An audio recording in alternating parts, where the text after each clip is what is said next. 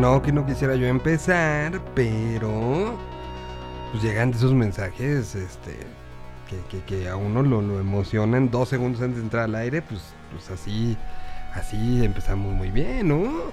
Bienvenidos sean, son eh, las 12 del día con un minuto tiempo del centro de México. Arrancamos este programa que empieza en este instante y termina, termina por ahí de las 2 de la tarde. Bienvenidos, esta es una transmisión que se genera desde la Tierra 226. Una Tierra con peculiaridades, peculiaridades muy muy claras y peculiaridades de de cosas que en las otras realidades podrían parecer muy raras, como creo que lo de ayer también, ¿no?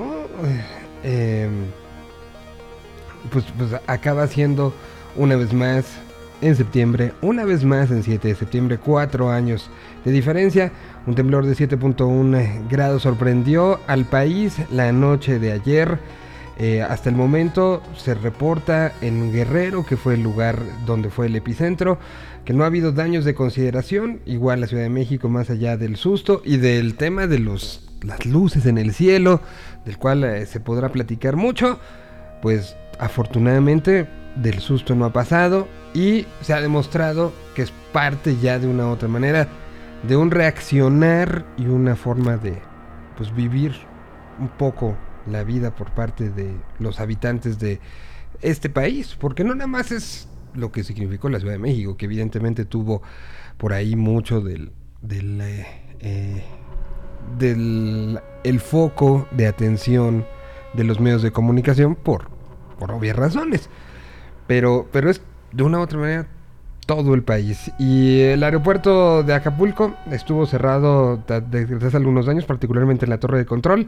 Se hablaba que a las 11 de la mañana, entre las 11 y las 12, iba a estar abierto de regreso, mientras siguen eh, los, eh, pues la limpieza en Ecatepec, en Tula, lugares que han sufrido también las lluvias en estos últimos días. Y, mm, y en este contexto, pues seguimos teniendo información, noticias, cosas que están pasando prácticamente todo, todo, todo el, planeta. Cosas como, como la aparición de un nuevo reality de la relación amorosa de Cristiano Ronaldo con, eh, con eh, Georgina Rodríguez. Eh, y, pues bastantes cositas que se tendrán en los próximos días. Hoy este programa hace un especial, un especial muy importante. El próximo sábado serán 50 años de la realización de un festival que originalmente era, iba a ser conocido como Festival de Rock y Ruedas en Avándaro. Tenemos el día de hoy invitadas que estarán compartiéndonos y hablándonos un poco de lo que fue estos de hace 50 años que cambió en muchos sentidos, pues la relación creciente de la música en México con, eh, pues con todo el, el, entorno. Tendremos estos invitados gracias a, todo lo que está preparando para el sábado eh, Indie Rocks.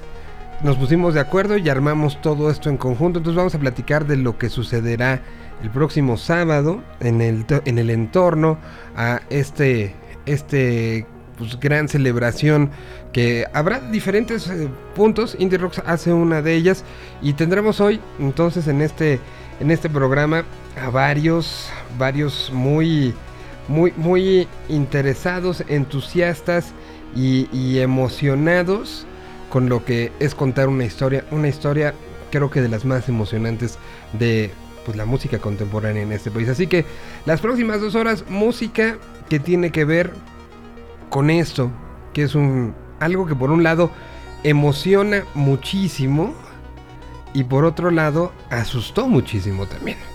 Así que hablaremos de eso. Y la mejor manera de empezar y hacerlo el día de hoy, pues creo que no encontré una mejor que esta. Es ni más ni menos que la grabación de tinta blanca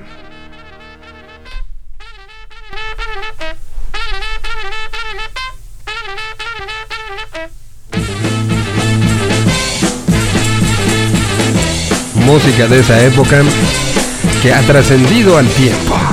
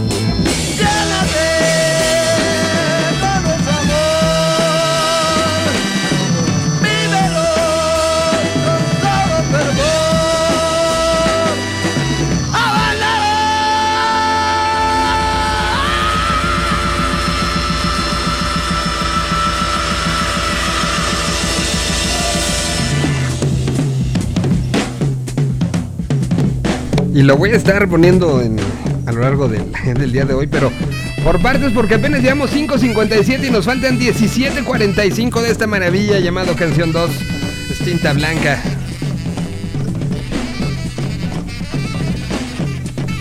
Pero como les digo, les voy, lo voy a ir eh, poniendo.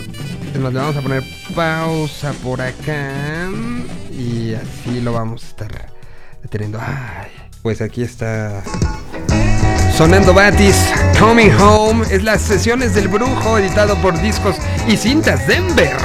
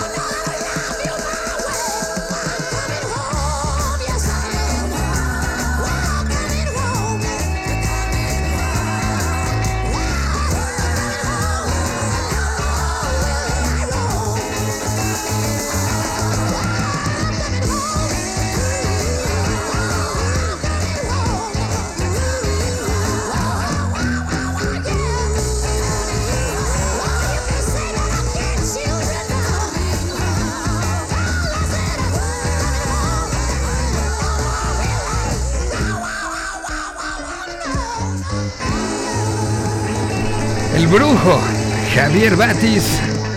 Ahí sonando con esta versión de Coming Home que pues es parte de lo que de lo que con mucho esfuerzo Mario ha ido trabajando, preparando y que me imagino que lo único que quieres es que te diga ya el stage manager para arriba todos, ¿no?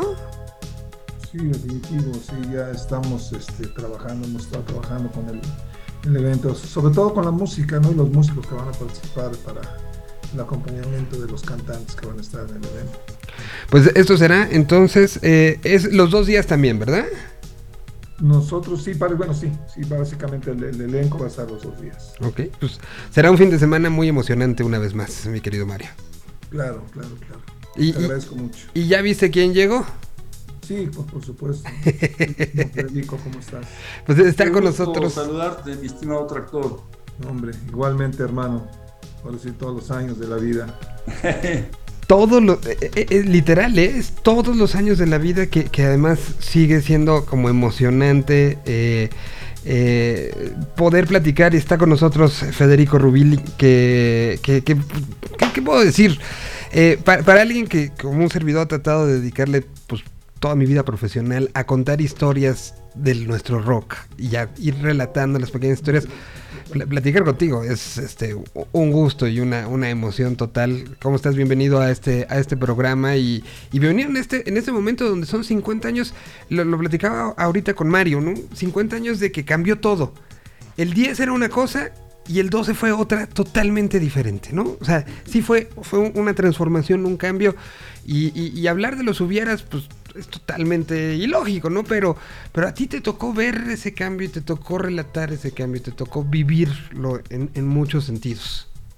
Sí, así es. Para bien y para mal, pues yo viví, viví todo eso, ¿no? O sea, uh -huh. viví obviamente la gran euforia de haber estado ese fin de semana en, en Avándaro, ¿no?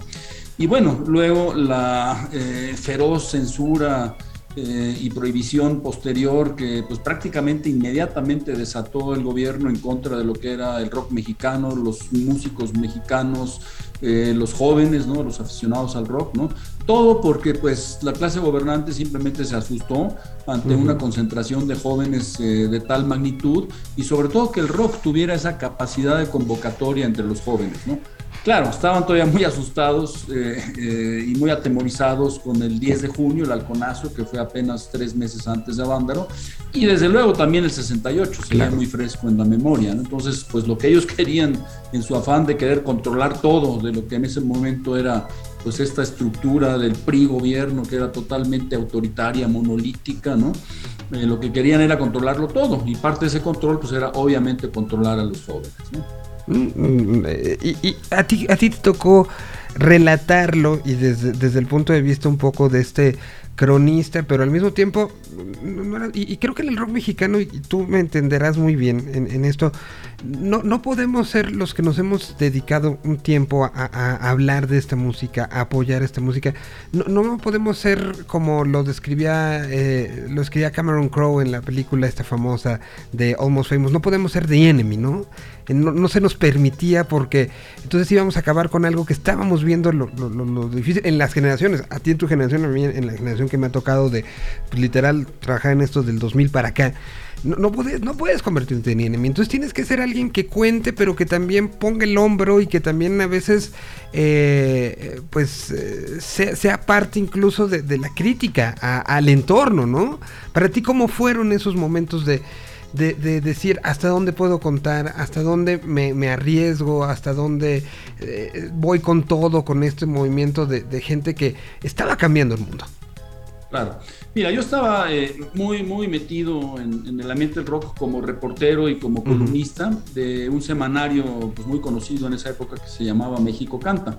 Entonces también fui yo, eh, pues parte de la diversión fue también ir a cubrir el evento para, para la revista, ¿no? Claro. Eh, cuando yo regreso, las semanas posteriores, eh, pues yo seguí más o menos hablando de banda, escribiendo, ¿no? Eh, pero viví en carne propia la censura, ¿no? Porque unas cuantas semanas después del festival, el editor de la revista me dice, oye, ¿sabes qué? Me llamaron de gobernación y yo no quiero tener problemas, entonces ya olvídate de escribir y reseñar grupos mexicanos y hablar sobre banda, ¿no? Digo, dedícate a, a escuchar y escribir sobre excelentes discos de grupos eh, británicos, grupos gringos, ¿no? Pero yo ya no quiero tener problemas, olvídate, ¿no? Entonces, bueno, con esa eh, advertencia, pues obviamente como me gustaba y seguía yo muy metido en el rock, eh, pues siendo un, crítico de discos, etcétera, ¿no? Reseñando grupos, pues yo seguí con esa lucha, ¿no? Y digamos, aguanté hasta el año 76. Ya en el año 76, la mera verdad, yo ya me cansé de, este, de toda esta represión. Yo no veía para cuándo podía esto terminar. Hubo algunos destellos de que trajeron grupos extranjeros a México, como Chicago, por ejemplo, ¿no? que fue el famoso portazo ahí en el Auditorio Nacional, creo que fue 75. Luego vino Joe Cocker en una eh, lamentable presentación en el toreo de, de, Cuatro Caminos, no muy mal organizada, en fin, ¿no? Entonces hubo destellos, pero en general yo no veía cuándo iba a terminar esto, ¿no? Entonces, a la vez, a la par, como yo me había metido a estudiar una carrera profesional, ¿no? Yo soy economista, eh, pues ya en el 76, con esa cosa que yo ya sentía que esto no, no iba a jalar hacia adelante, ¿no? Eh, pues yo abandono esa actividad de, de, escribir para el rock y bueno, ya me dedico a terminar mi carrera, trabajo los siguientes, las siguientes décadas este, en mi carrera, hasta que más o menos por el año 2000, ¿no? Eh, pues yo me empiezo a cuestionar y digo, a ver, a ver, ¿por qué el gobierno tuvo esa reacción tan desmedida, tan una sobrereacción sobre lo que fue a Vándaro, ¿no? Para pues eh, cancelar todas las expresiones de toda una generación de músicos creativos, de todo un estilo de rock que estaba, que iba en ascenso, ¿no? Dije, algo tuvo que haber habido para que el gobierno reaccionara, pues algo con esta magnitud, con este alcance.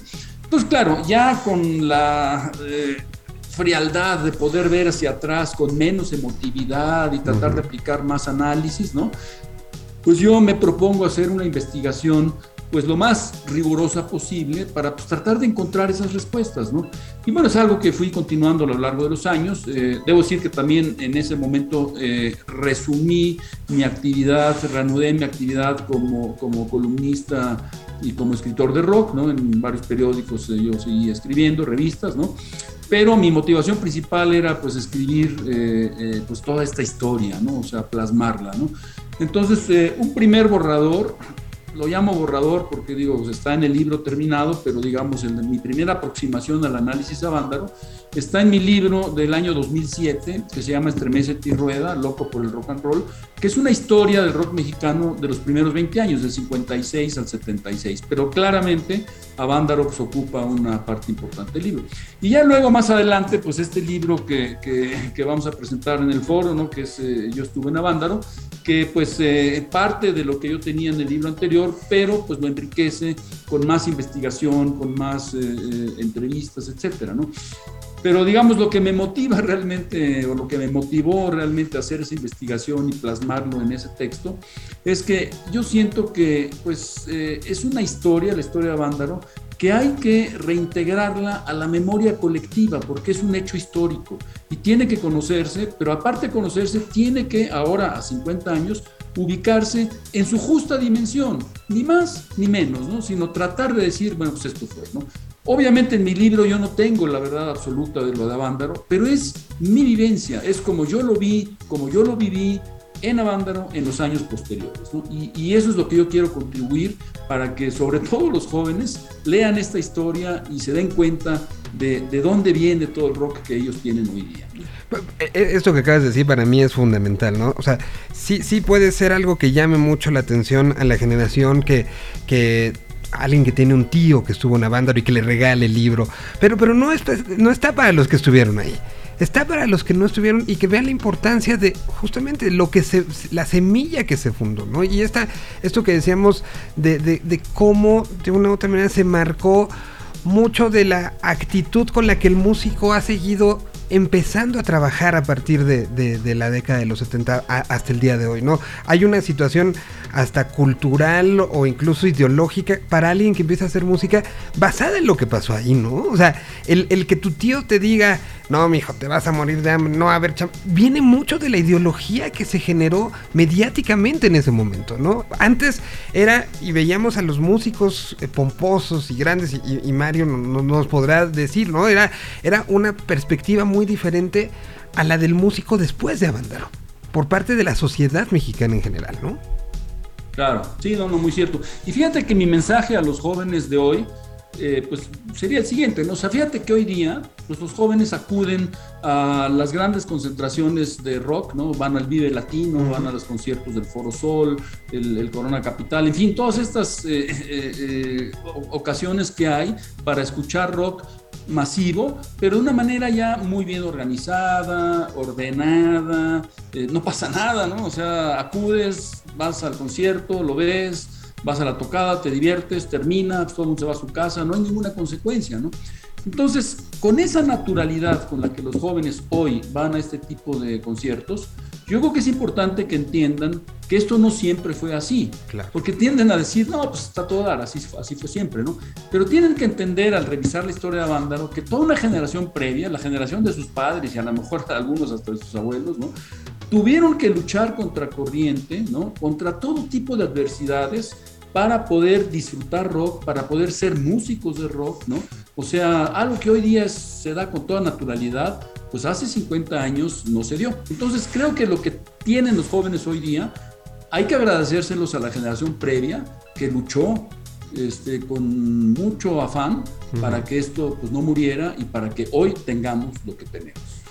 Sí, ha sido un esfuerzo de a lo mejor mm, no, no de manera como tan consciente, pero que se ha dado un paso de estafeta para llegar a lo que tenemos hoy, ¿no? O sea, tanto de la generación de, de, a, creo que la, generación eh, nacida en finales de los 70, principios de los 80, nos tocó ser, ser, ver esta parte de la primera vez. Yo nos menciono como una generación de la primera vez, la primera vez de un concierto, ahorita mencionabas este de Joe Cocker, totalmente malogrado y que, tenía todos los problemas, pero que siguieron sucediendo, ¿no? Luego vino el de Queen, que también tuvo lo suyo, el de Rod Stewart, que hay historias maravillosas al respecto, pero incluso todavía este, los, los, eh, eh, el cine ópera y esa, esa llegada de Bauhaus y el famoso me robo el, el taco, el trompo de pastor. ¿Sabes? O sea, nos tocó ver un proceso que hoy es natural, bueno, hasta antes de la pandemia, ¿no? Era natural que el martes estuvieras en el Teatro Metropolitan a una leyenda y el jueves en el auditorio a otra y el fin de semana en el Foro Sol tuvieras a Billy Joel tocando entre 60 mil personas. Lo veíamos ya como natural, pero fue un proceso nada fácil. Así es, así es. Sí, eso es realmente lo que, lo que quiero que, los jóvenes lean esta historia, ¿no? Y digan, pues esta es parte de la historia músico-cultural del país, pues hay que entenderla, ¿no? No, totalmente. Eh, ahora que mencionabas esto del, del, tema de que le hablaron a tu editor, alguna vez don César Alejandre, lo platicaba hace rato, me contó de que sí se pegó en Radio Capital el famosísimo este, oficio de, gobernación que era, eh, eh, pues, tiene muchos significados, ¿no? O sea, que, el gobierno se preocupara por qué música se iba a poner en la radio, una radio juvenil, una radio con un alcance, si quieres, limitado geográficamente a un punto y que te pusieran algo firmado con el sello de la Secretaría de Gobernación que decía, no toquen esto, hablaba mucho de, de, un control, ¿no? Que también ha sido difícil de quitar y darte la posibilidad de, de tú elegir hacia dónde quieres ir. Claro, y no deja de ser una contradicción que la agarraron contra el rock mexicano, ¿no? Porque, o sea, siguieron vendiéndose y programándose en la radio discos de, grupos extranjeros y bueno, ya dijimos de los que esporádicamente aparecieron por acá. O sea, no era la bronca, no era contra el rock en general, era contra el rock mexicano, contra los músicos mexicanos, ¿no? Entonces, eso es lo, lo, realmente absurdo de toda esta situación que se desarrolló. ¿no? Tú, como, como alguien que se encargaba por, por este gusto y por esta emoción de, hacer análisis y reseñas de discos de, de, rock mexicano hasta, hasta antes de esto, ¿cómo veías que era lo que seguía. Me refiero a, veníamos ya en una profesionalización del asunto, en una sofisticación y una búsqueda de, sonidos diferentes, ¿no? O sea, lo, que hemos escuchado de los Dugs o de La Revo o, de tantas este, bandas que, que, mencioné hace un ratito Mario, ¿no? Que había esta búsqueda y este tú a tú con, música de, quien me digas en el mundo, ¿no? ¿Cómo sentías tú que venía esta, esta parte hacia, hacia el futuro? Fíjate que el entorno era muy, muy favorable para desarrollar un muy buen rock mexicano. ¿Por qué? Porque más o menos por el año 69 es cuando empiezan los grupos a motivarse, a querer componer eh, música propia, o sea, ya no los covers de la época de oro del rock and roll y las baladas que vinieron después, ¿no? sino que dijeron, pues, pues, nosotros podemos ser creativos y también podemos empezar a crear nuestro propio rock, ¿no?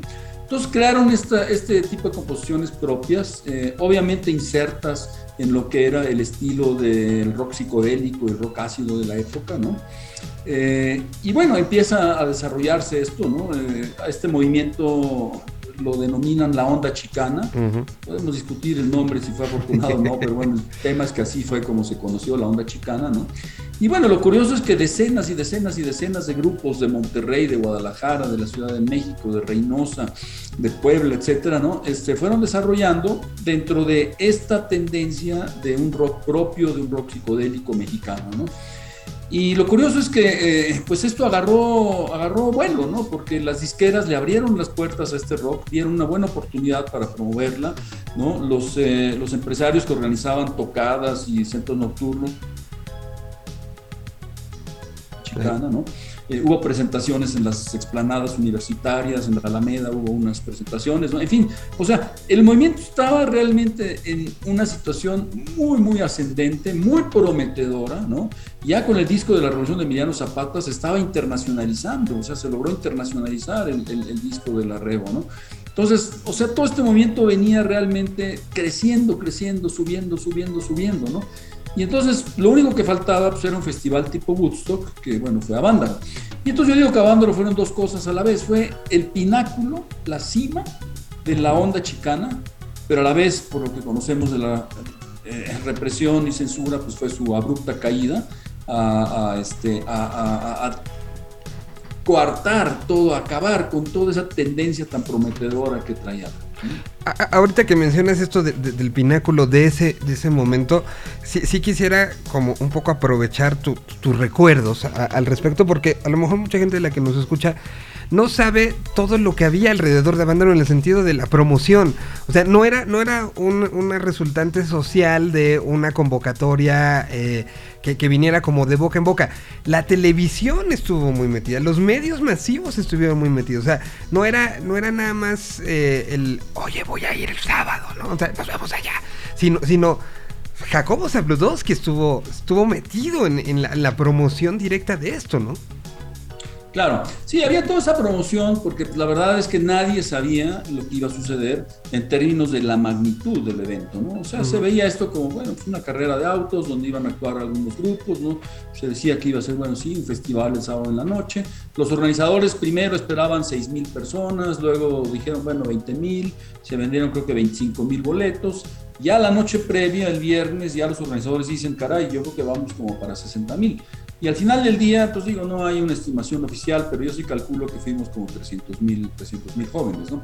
Entonces, claro, o sea, toda la promoción se dio con este apoyo de, los patrocinadores, ¿no? O sea, de Televisa, que en ese momento se llamaba Telesistema Mexicano, de la Coca-Cola, de este, la distribuidora Automex de automóviles Chrysler, en fin, o sea, todo apuntaba como que esto iba a ser pues una inocente fiesta, ¿no?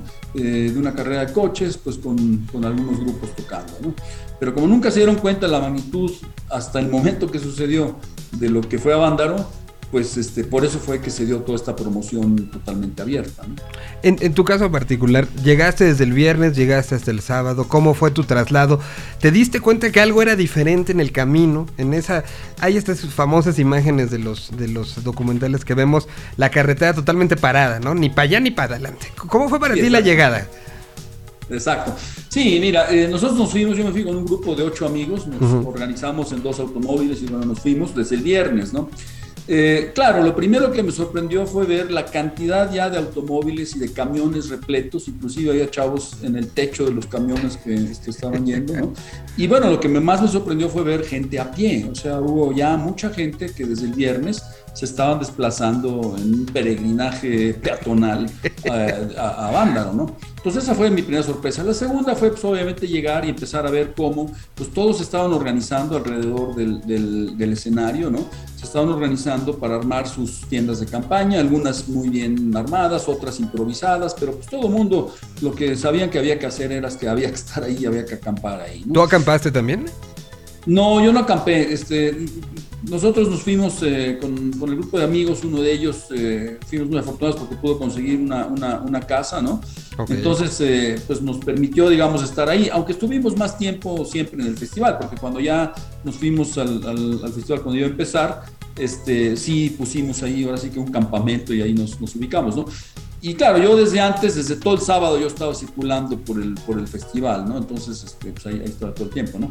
Ahora, eh, hay que decir, llovió muy fuerte el viernes en la noche. Entonces, el sábado en la mañana, cuando yo muy temprano voy ahí al, terreno del festival, ¿no? Este, eh, pues sí veo eh, realmente a todo el mundo despertando en sus tiendas de campaña, muchas de ellas hundidas en el lodo.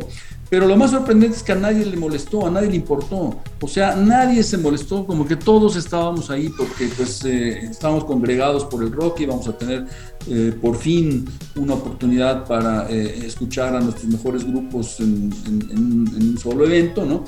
Y, este, y bueno, pues obviamente lo que yo inmediatamente me, percaté desde el sábado en la mañana, desde el viernes que llegué, desde el sábado en la mañana y luego durante todo el festival, sentido de hermandad, de solidaridad, de cooperación que había, ¿no? O sea, se compartía absolutamente todo, ¿no? O sea, eh, gente que tenía latas de atún o de sardinas, las compartía con el de al lado, este, obviamente botellas de ron, la mota, pues también, porque era la época de la experimentación de la mota, pues sí, este, también eso se, se compartía libremente, ¿no? Eh, esto es algo muy importante y lo menciono en el libro, hasta donde yo vi, no hubo tráfico de mota, o sea, mucha gente dice, no, Era te doy de la mía.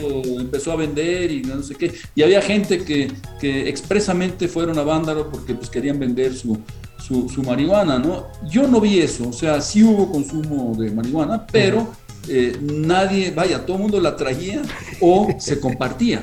Pero que yo haya visto un tráfico, la verdad que no, eso es una mentira. ¿no? Ok. Entonces se, daba esto y seguía llegando gente, seguía llegando gente, llegando gente. Bandas no pudieron llegar, ¿no? Están las historias de, quienes se quedaron atorados en la carretera.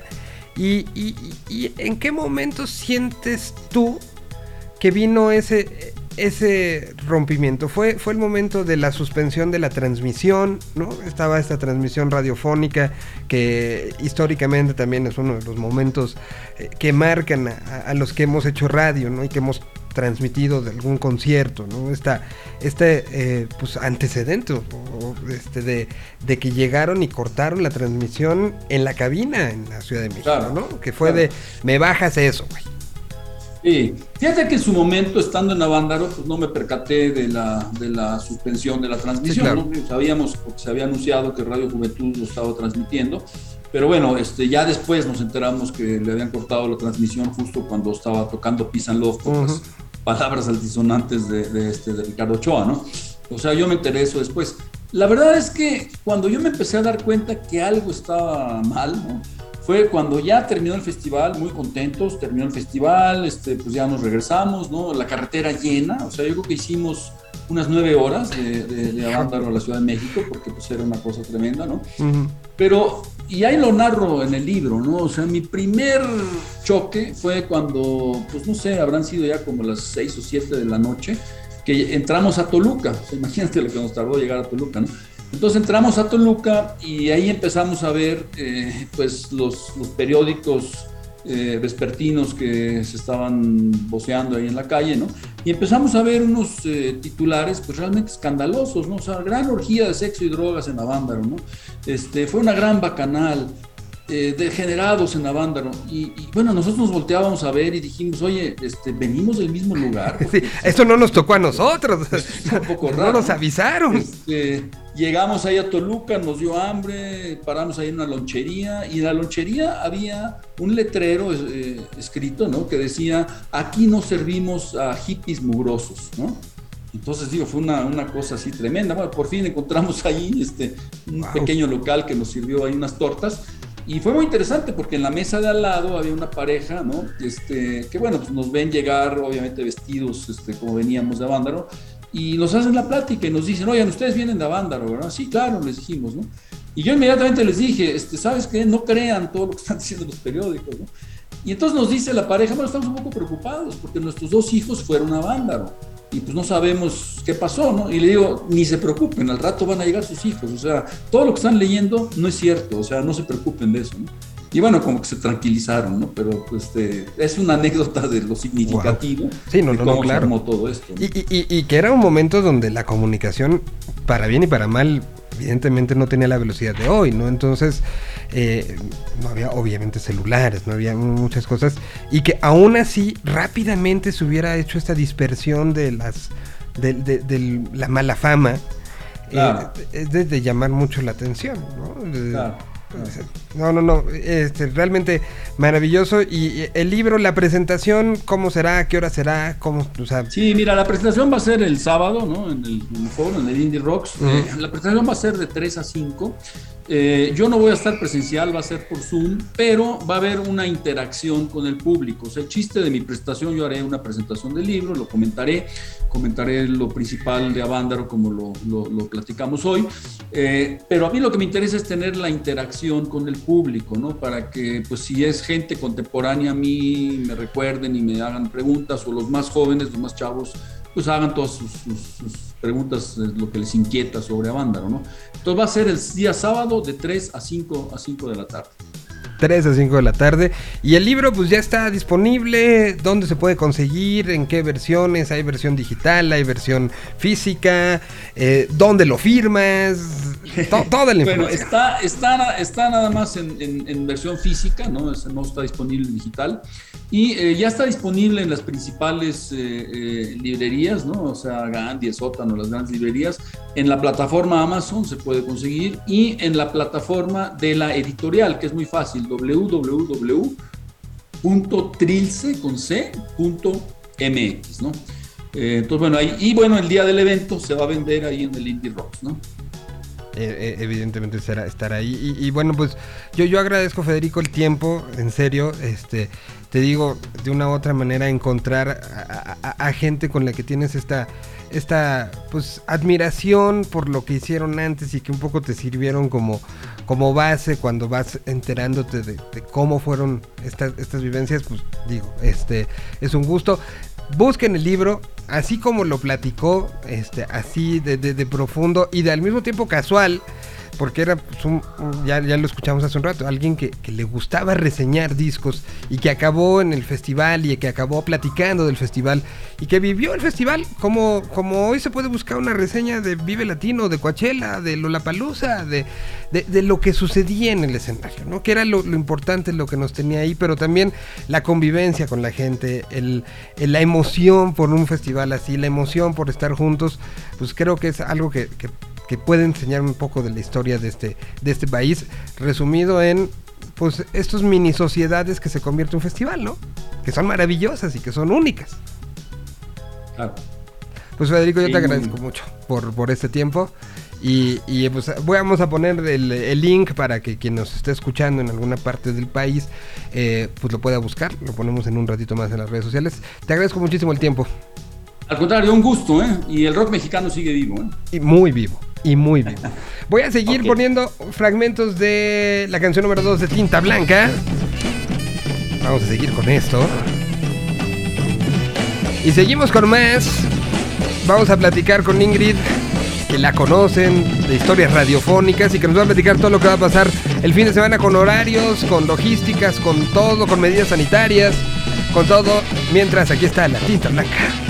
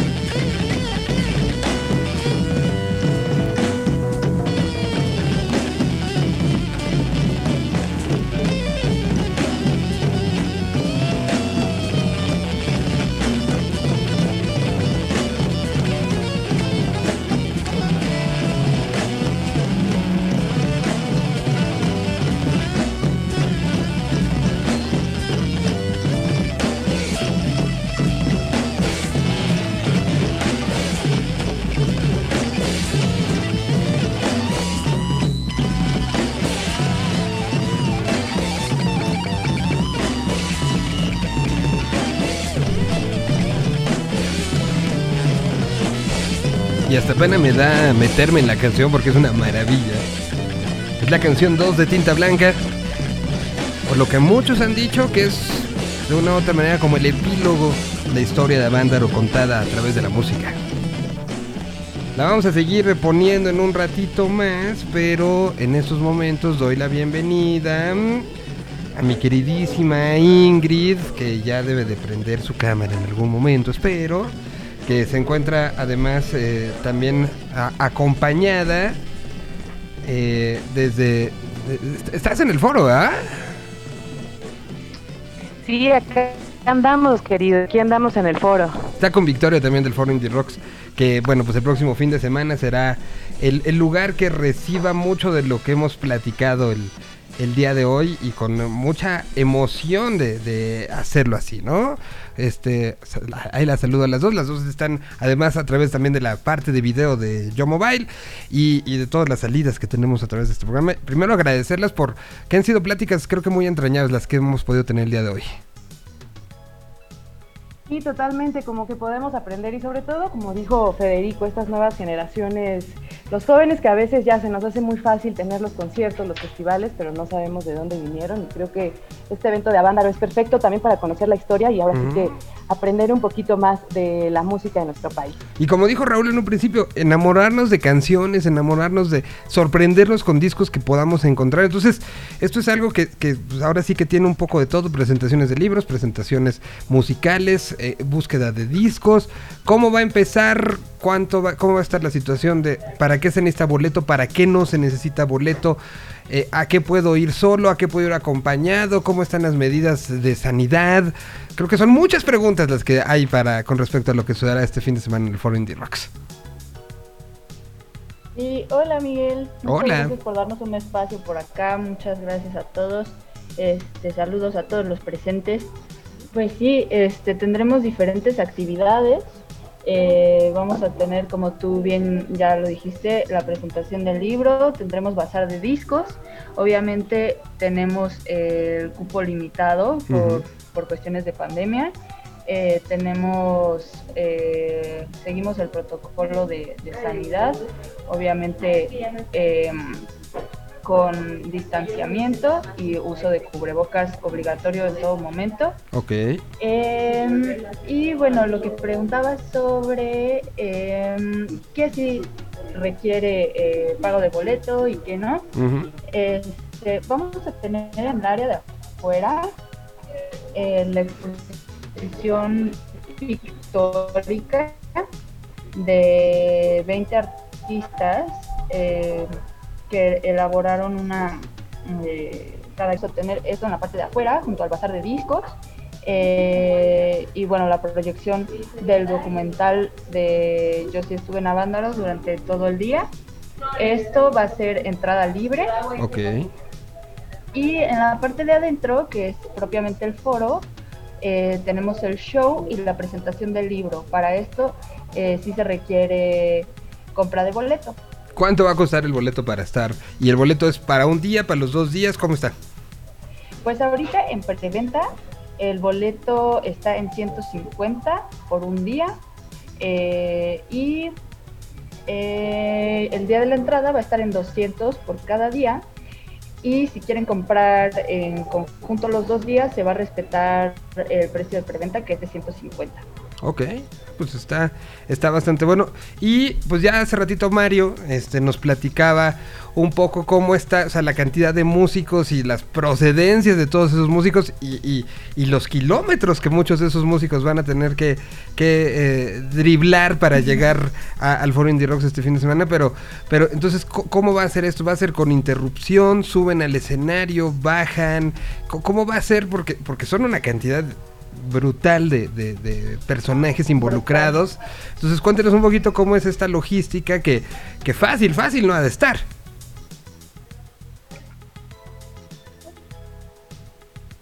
Sí, claro.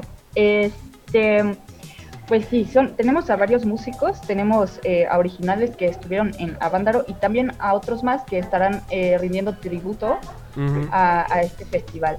Entonces, eh, tenemos, eh, vamos a estar intercalando, eh, tenemos la programación eh, por banda, pero entre cada eh, cambio de banda vamos a tener DJ en la parte de afuera, en donde está el bazar, para que así la gente pueda salir, tomar aire, revisar discos, escuchar lo- eh, la música que van a estar poniendo este, nuestros queridos selectores de vinilo. Y pues sí, ese.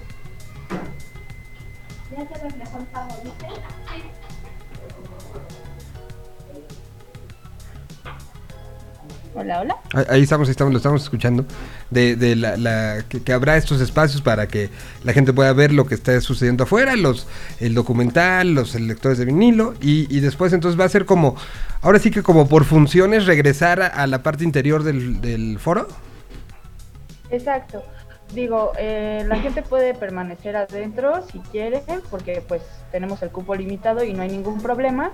Pero pues también decidimos eh, tener este, estos cambios entre bandas y entre una banda y otra para que la gente igual pueda salir, tomar el aire, eh, eh, escuchar el, el DJ set eh, y bueno, volver a, a entrar. Ok, y, y en medio de esto es también la presentación del libro y todo, ¿no?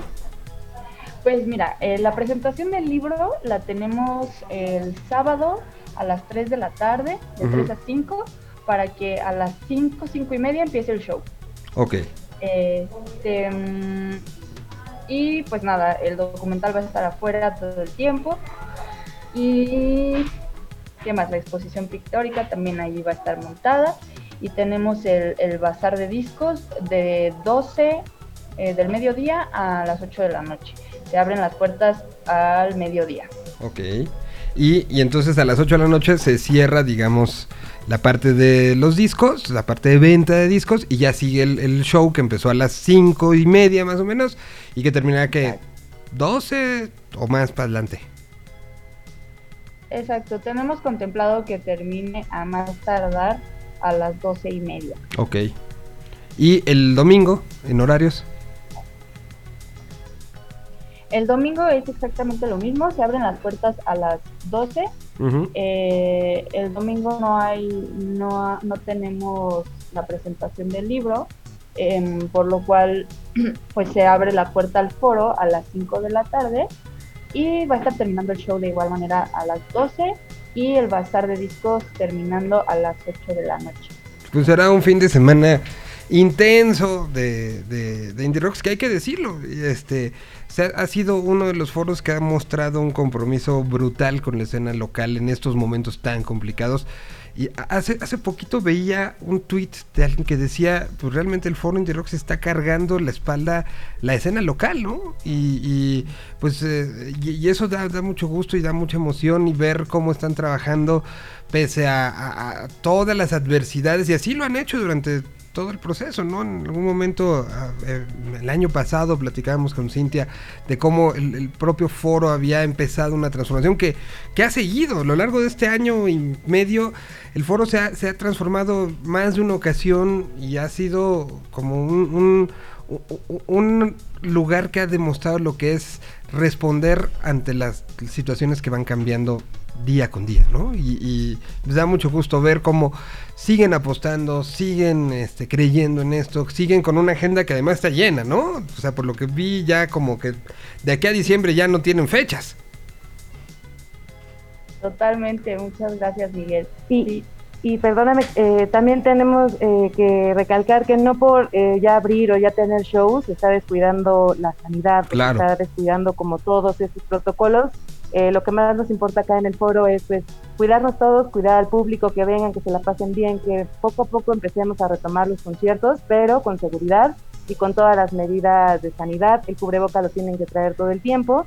Y como dices, esta renovación del foro, ahora hay eh, unos restaurantes, hay Ujú. oferta de comida acá dentro en el foro, entonces es un buen plan para fin de semana. Si ustedes eh, van a estar entrando y saliendo, a lo mejor echarse un taquito, eh, unas cosillitas y después ya entrar a ver los conciertos. Así que pues el plan para el fin de semana están todos invitados. Está puesto y está puesto sobre todo en esta, eh, lo, hemos platicado a lo largo de las dos horas del programa el de hoy, esta concientización de lo que pasó hace 50 años, en primera nos sigue afectando. Sí, sí cambió las cosas y marcó mucho de lo que ha sido el traslado de la, de la relación de la música con el propio público. Y, y que también un poco nos puede sorprender muchas de las cosas que estaban sucediendo y, y que no supimos por todo esto que, que nos platicó Federico, ¿no? Esta, esta situación de censura, esta situación de, querer eh, no ir contra el rock específicamente, sino contra el rock mexicano, ¿no? Que, que vino un, un asunto de callar y que muchas cosas quedaron ahí, se, se perdieron este, a lo mejor eh, el, lim- el momentum de, muchas de estas bandas que hoy las escuchamos y, decimos no tiene nada que pedirle a una banda de cualquier parte del mundo que nos diga, ¿no? Entonces creo que este, esta situación del orgullo por lo y de, de redescubrir lo que era puede ser un, un gran fin de semana viendo 50 años de que cambió la historia de la música en este país. Totalmente, por acá los esperamos con mucho gusto para celebrar eh, pues todo este camino que nos abrieron los, los grandes del rock mexicano hace Totalmente, totalmente. Y yo quiero agradecer, Ingrid, muchas gracias por ayudarnos a hacer esto, coordinando los, los invitados, haciendo y poniendo del lado del foro muchísimo. Muchísimas gracias, ha sido un programa de esos que, que guardaremos con mucho cariño. Lo podrán escuchar en podcast en un ratito más. Y, gracias al Indie Rocks, estén pendientes de todo lo que está programando, no nada más lo de este fin de semana, sino todo lo que está programando para los próximos días y semanas. Eh, pues porque la música viva tiene que seguir, ¿no? Y- y- y seguir con cuidado, no nada más así de aventémonos todos como, como, como si no pasara nada, ¿no? Y bueno, les agradezco mucho a las dos, felicidades por todo este esfuerzo y fin de semana, en- entonces a partir sábado y domingo serán dedicados a Avándaro. Muchas gracias, Miguel, por el espacio y le mandamos un abrazo a todos los que escuchan Tierra 212. Bueno, pues muchísimas gracias, gracias a Axel que estuvo eh, controlando todo para salir en video durante esta última hora. Nos escuchamos y vemos el día de mañana y voy a cerrar pues prácticamente con lo que nos falta de la canción 2 de Tinta Blanca, porque pues es brutalmente buena.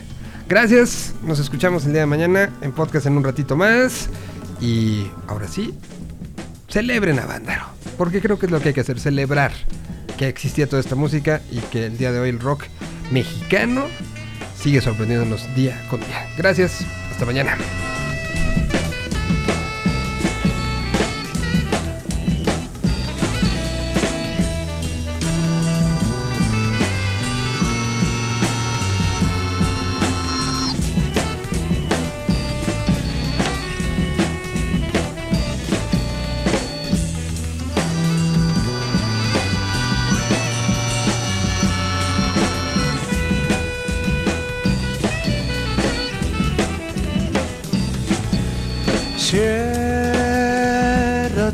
Ojos y mira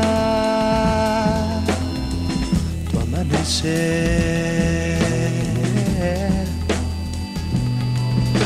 El sol ha salido en tu mente. Lo puedes ver.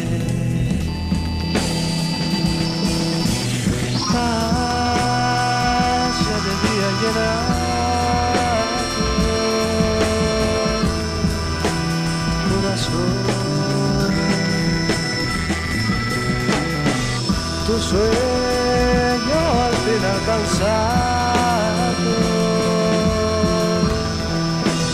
Realización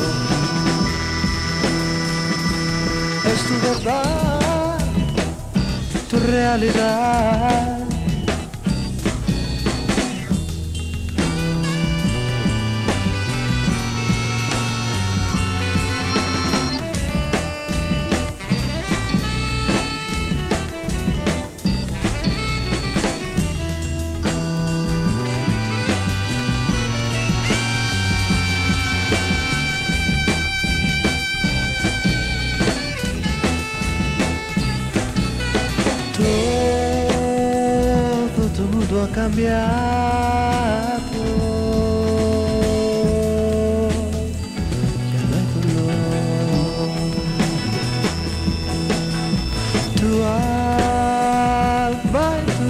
Viajado. El amor.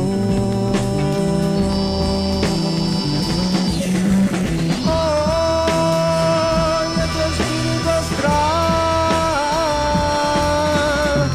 hablar con Dios.